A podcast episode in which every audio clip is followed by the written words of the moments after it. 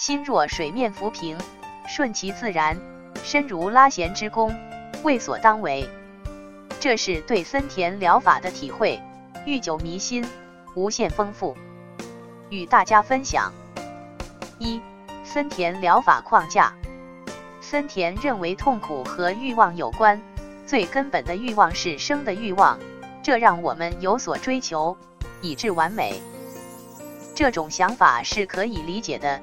有句话说要把事情做到极致，但还有话说追求完美就是灾难，这是强迫的痛苦，终使最后的心理防御崩塌，陷入到经年持久的痛苦中。强迫就是欲罢不能。比如想到一个观念，感到担心，另一方面又觉得是没必要的，并希望可以控制自己的情绪。以使自己内心平和，这就是一个契机。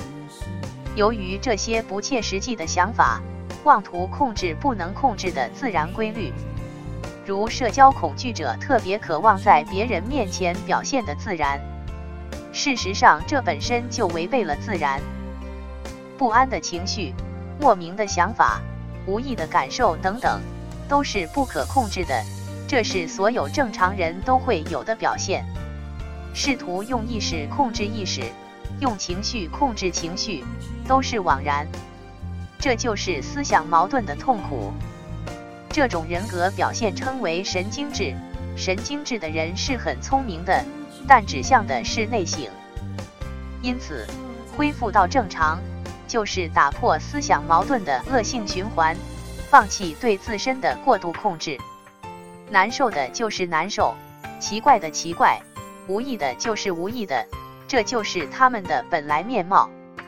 同时，做自己的事情，获得自信而良好感觉，压抑得以释放。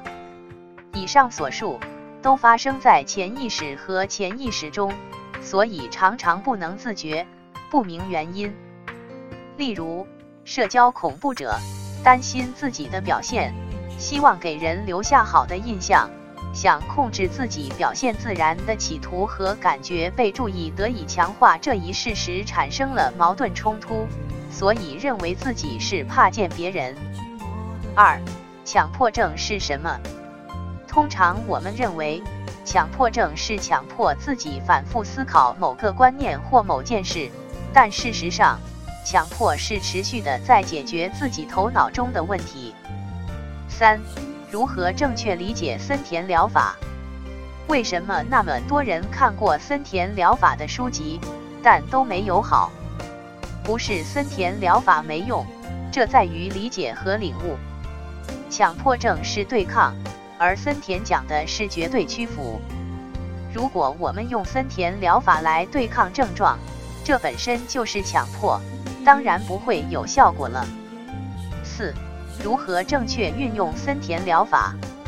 森田疗法的关键在于体验，体验到了才能打破思想矛盾，有所领悟，才能治愈。五、治愈的良好的感觉是怎么回事？运用森田疗法后，治愈的良好感觉是怎样的呢？不过如此，就是这样。当你享有此时，只说明你还在症状里。六，什么是真正的治愈？真正的治愈是无所谓复发的，复发了，说明并不是真的治愈。